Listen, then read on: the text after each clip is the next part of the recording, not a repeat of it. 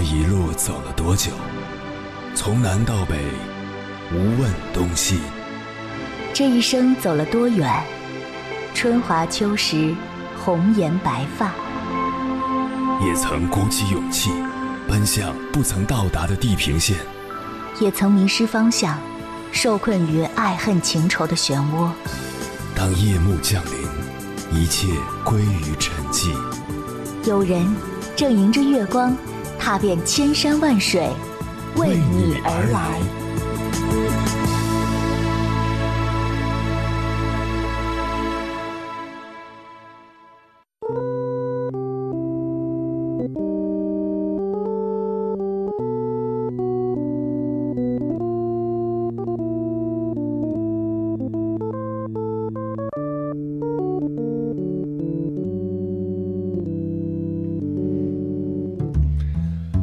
上周有位听友在微博上给我发私信，倾诉自己恋爱上遇到的烦恼。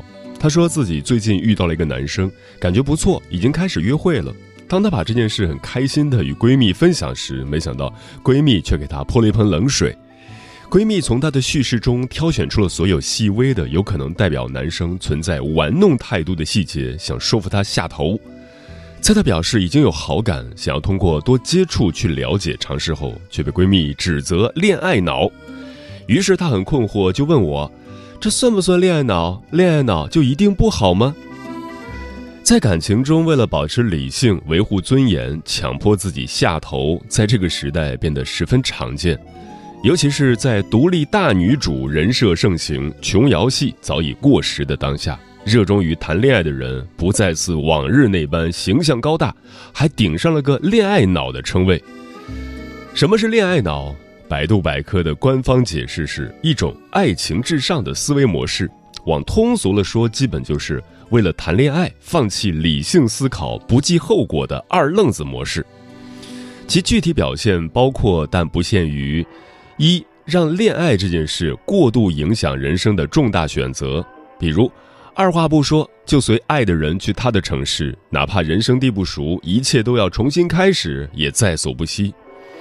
二对恋爱对象情有独钟，听不进去旁人的任何劝，比如茫茫人海中就只认定了他，尽管全世界都觉得你可能有点瞎。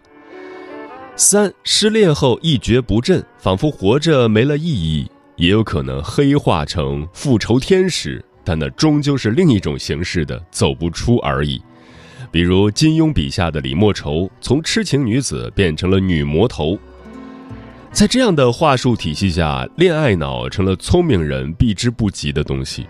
智者不入爱河，愚者自甘堕落，成为新的网络流行语，被广泛传播。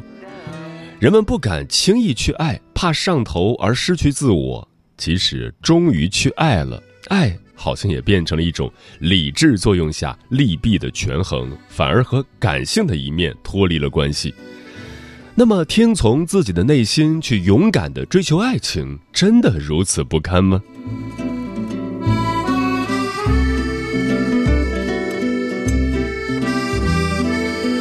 凌晨时分，思念跨越千山万水，你的爱和梦想都可以在我这里安放。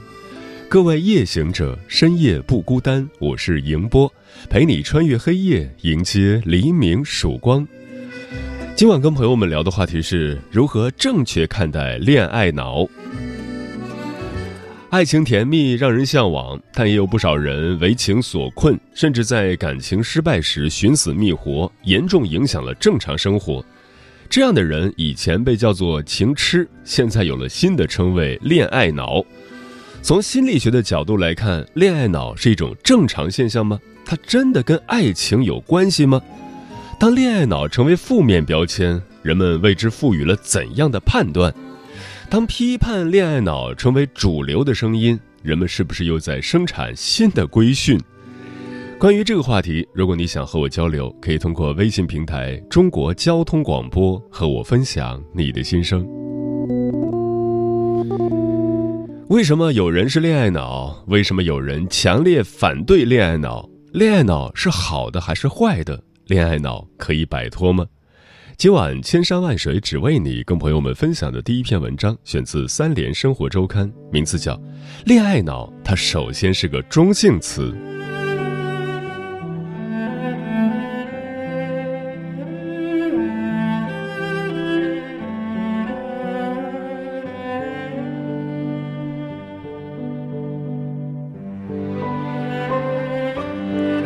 华峰曾是朋友圈中公认的恋爱脑。只要一谈恋爱，朋友们就别指望能约到他。只要稍微刷一下朋友圈，就能看见他撒下的狗粮。华峰在大学期间谈第二段恋爱时，第一次被朋友调侃他为恋爱脑，他没有反驳，反而大方的承认，恋爱就是我的全部。华峰今年二十六岁，在昆明拥有一份编制内的工作。他从高中开始谈恋爱，总共交往过五个女友。几乎每一段恋情开始时，他都怀抱极大的热情。二零二零年刚参加工作时，华峰的工资是每月三四千元，平均下来每天大概一百二十元。但他会把一百块钱花在女友身上，剩下二十元解决自己的通勤和温饱。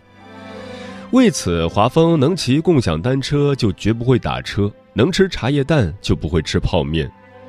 曾有一任女友想买下一个镶满水晶的名牌首饰，两三千元，他立刻把钱转过去。不光如此，他还曾连续熬了好几个通宵，只为给女友剪视频。华峰说自己当时的心态是：世间一切美好都想给女友，哪怕因此需要克扣自己很多也没关系。为了及时响应女友，他甚至会在洗澡时停下来擦干手回女友微信，甚至女友说的每一句话，华峰都会琢磨背后的含义。如果女友说宿舍很热，他就会立马买个风扇或者空调送到她面前。做完这些，当女友轻轻说一声“宝贝，你真好”，他就感到心满意足了；反之，则失望难受。华峰对此的总结是。恋爱脑一点都不好，压抑情绪。他也不知道自己拼命想讨好的这种念头是从哪里冒出来的。他身边的其他男性朋友甚至很少聊到两性亲密关系。但这种极尽所能的投入感情后，华峰并没有得到自己想要的。从开始谈恋爱起，华峰被脚踏两只船，也遭遇过劈腿。相比之下，仅因三观不合而分手，已经算是华峰过往感情中比较好的结局了。其中，在和第四任女友交往后，华峰更是感受到了巨大的冲击，因为后来的事情证明，女孩不光同时和多人交往，连父母照片都是伪造的。受到重创的华峰总结出一个新的公式：恋爱脑不等于浪漫，恋爱脑等于无脑。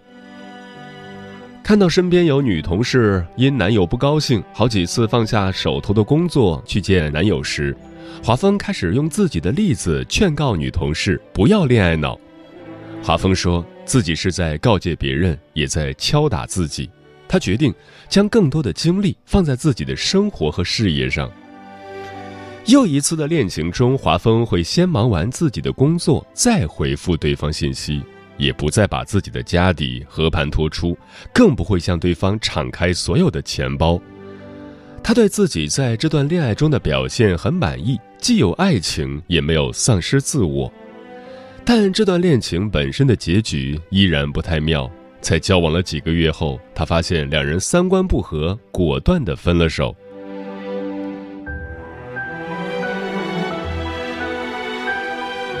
正因为有华峰和他同事这样的恋爱脑，豆瓣甚至出现了一个名叫“打醒恋爱脑”的小组，创建于二零二零年十一月，现有组员接近两千名。小组里既有人因为自认恋爱脑深受其苦，在组里发帖哭着求打醒，也有人在里面苦口婆心、旗帜鲜明地反对恋爱脑。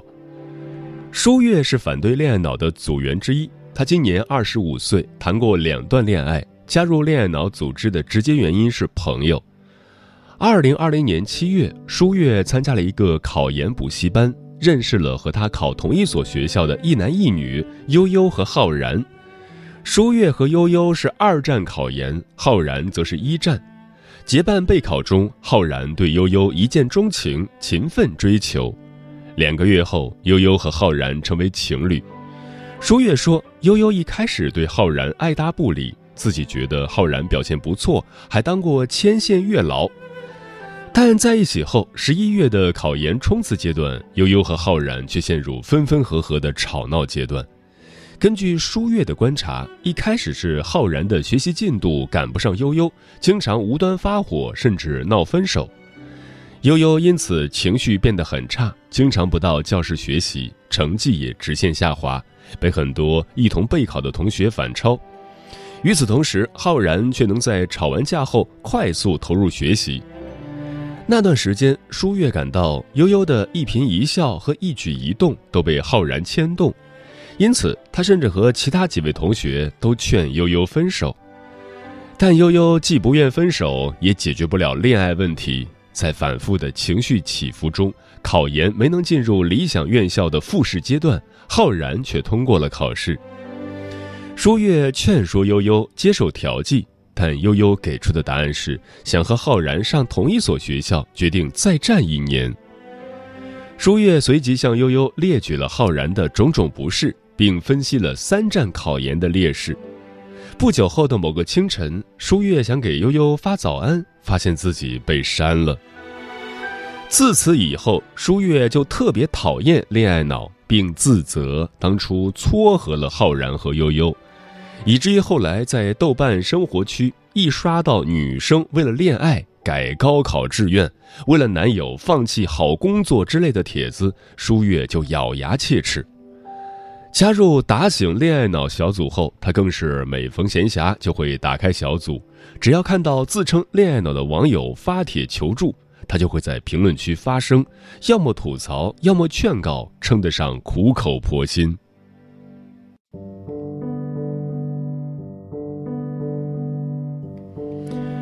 实际上，恋爱脑并不是一个心理学专业术语，也没有严格的定义。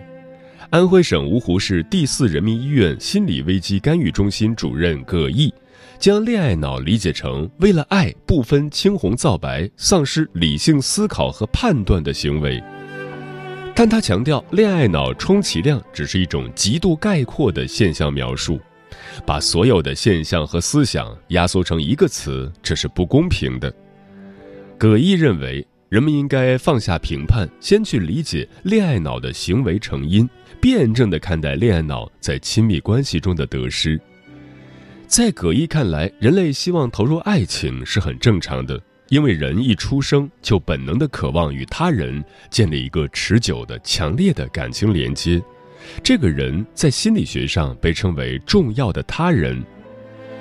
国家二级心理咨询师陈小燕认为。在婴幼儿时期，重要的他人通常由母亲扮演；成年后，最接近于母婴融合阶段的，可能就是恋爱关系。在这个二元关系中，最被理想化的美妙场景是：我想要的一切你都可以满足，我所有的感受你都明白。一些人以所谓恋爱脑的方式沉浸于爱情中，正是对恋爱寄托了这样的理想化期待。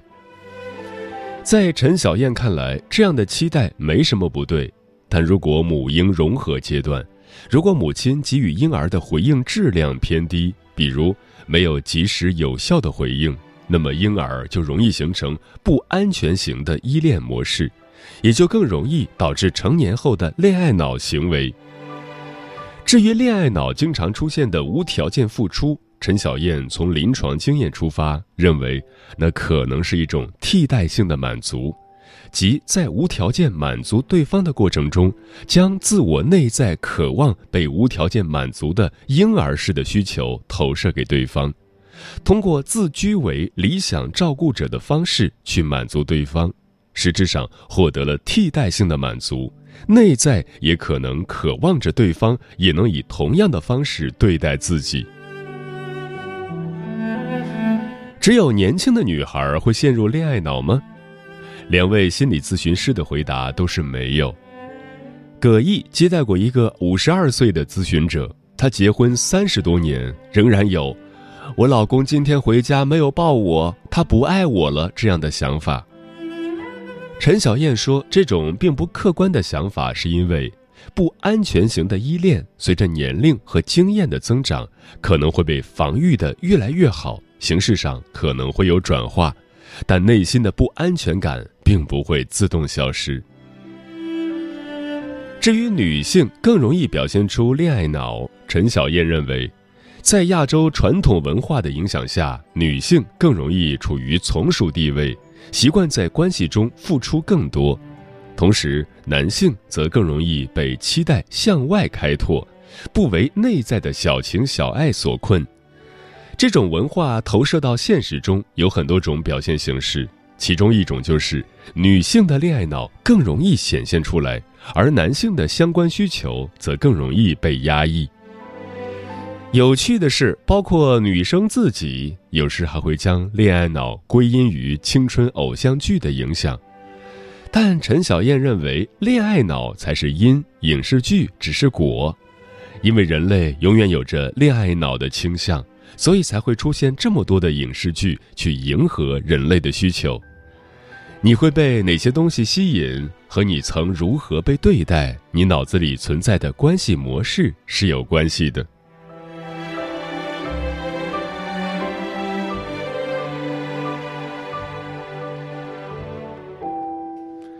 在大众的印象中，恋爱脑似乎是一个贬义词。在网络上，当一个恋爱脑被伴侣背叛或辜负，越来越多的谩骂会指向恋爱脑。但恋爱脑它首先是个中性词，在陈小燕看来，每个人或多或少都会做出恋爱脑的举动，某种程度上也是推进恋爱关系的一种方式。恋爱脑也分不同程度、不同类型，不能一概而论，一竿子打死。那些因为爱情而丧失自我的恋爱脑，应该才是大家恨铁不成钢的对象。对于这些因恋爱丧失自我的人群，确实需要戒掉恋爱脑。但陈小燕也强调，当一个人发现自己是恋爱脑时，首先不要自我攻击或贬低，而是要对自己产生好奇，尝试理解自己的行为，继而更好的自我接纳，这才是改变的开始。如果我们把心理能量耗费在自我攻击上，是最没有建设性的。至于下一步，陈小燕建议可以尝试与伴侣进行沟通，建立起两个人之间合适的人际边界，既保持相对亲密的状态，但又不至于过度融合，以至于丧失自我。葛毅则认为。想要摆脱恋爱脑的人，可以寻找另一些能让自我满足的替代性行为，可以是一场电影、一个爱好，或在学习一项技能中获得满足。葛毅甚至提到，恋爱脑其实也有好处，在他看来，罗密欧与朱丽叶就是一对典型的恋爱脑。如果没有恋爱脑，就会失去很多 romantic。他说。人类的很多伟大的行为，正恰恰来自这种类同恋爱脑的奋不顾身。陈小燕则发现，相对来说，恋爱脑似乎更容易进入一段浓度更高的情感关系，并在一定的阶段里体验到更多的甜蜜。如果两个人都是恋爱脑，那么他们也可能会在一段时间内都体验到较大的满足感。至于反恋爱脑的人，陈小燕认为，他们中的一些人在亲密关系议题上的困难程度，本质上和恋爱脑的人不相上下，只是外在的表现形式不同。在葛一看来，反恋爱脑的人有一部分也是在反对曾经恋爱脑的自己。如今，华峰还在期待自己的下一段感情，他对下一任的期待是不伤害他，信任他。两人你中有我，我中有你，在一起的时候享受，分开的时候独立。经历了种种伤痛，华峰说：“保留下来的，或许是那颗还期待对方会对我好的心吧。”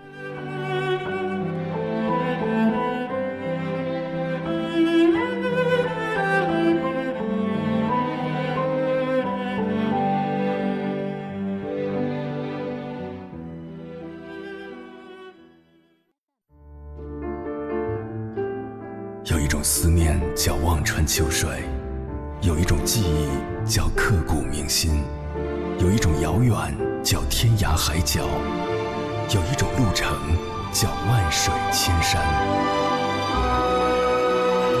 千山万水只为你，千山万水只为你，正在路上。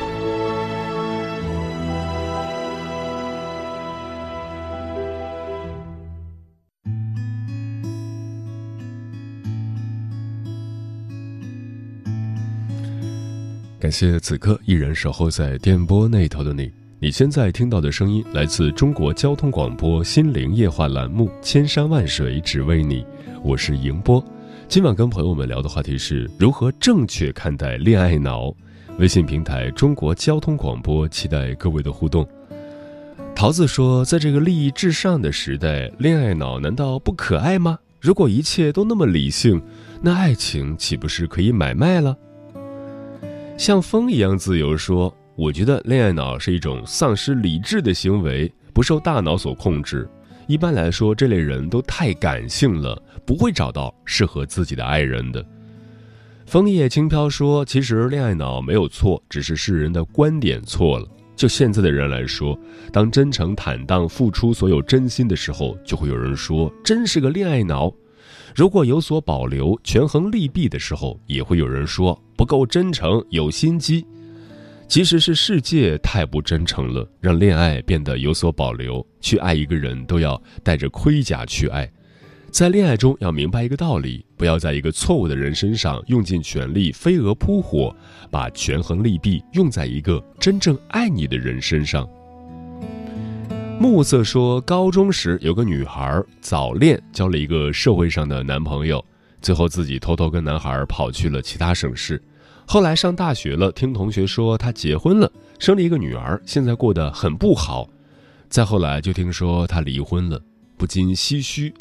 那时候放弃学业要嫁给那个男孩，最后还是败给了现实。恋爱可以，但是千万别恋爱脑。用一个人当时的感情去拼一个不确定的未来，无疑是一场豪赌。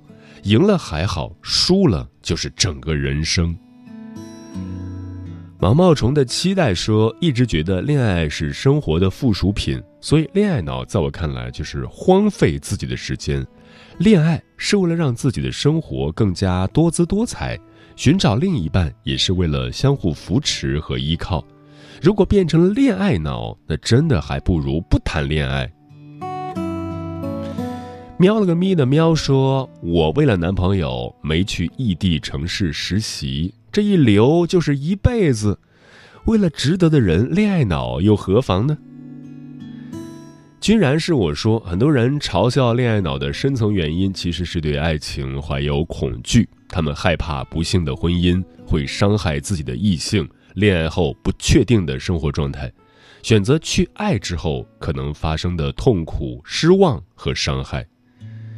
Nancy 说：“我和我爱人都属于恋爱脑，只是我们运气比较好，正好在一起了。”后来在中科院心理所听课时，有同学向老师提出问题：“应该找一个爱我的人，还是我爱的人做伴侣？”当时李丽老师的回答让我印象深刻。他说：“每一个人都应该找一个我爱的人。”大家都抱着这样纯粹的心态，最终才能有两个相爱的人结合。嗯，恋爱脑只是对恋爱中某种现象的简单概括，它本身是中性的，不要污名化它。人性是复杂的，在谈恋爱时所看重的东西也不一样。有的人感性多一点，看重过程；有的人理性多一点，看重结果。这些都是正常的。但从体验的角度，全身心投入一件事带给你的感觉，肯定不是浅尝辄止所能代替的。更不要说爱情本身就是一件很美妙的事情。所以，珍惜你身边的恋爱脑吧。到了一定的年纪，对爱情无动于衷才是最可悲的。当然，所遇非良人时，及时止损也是成年人的必修课。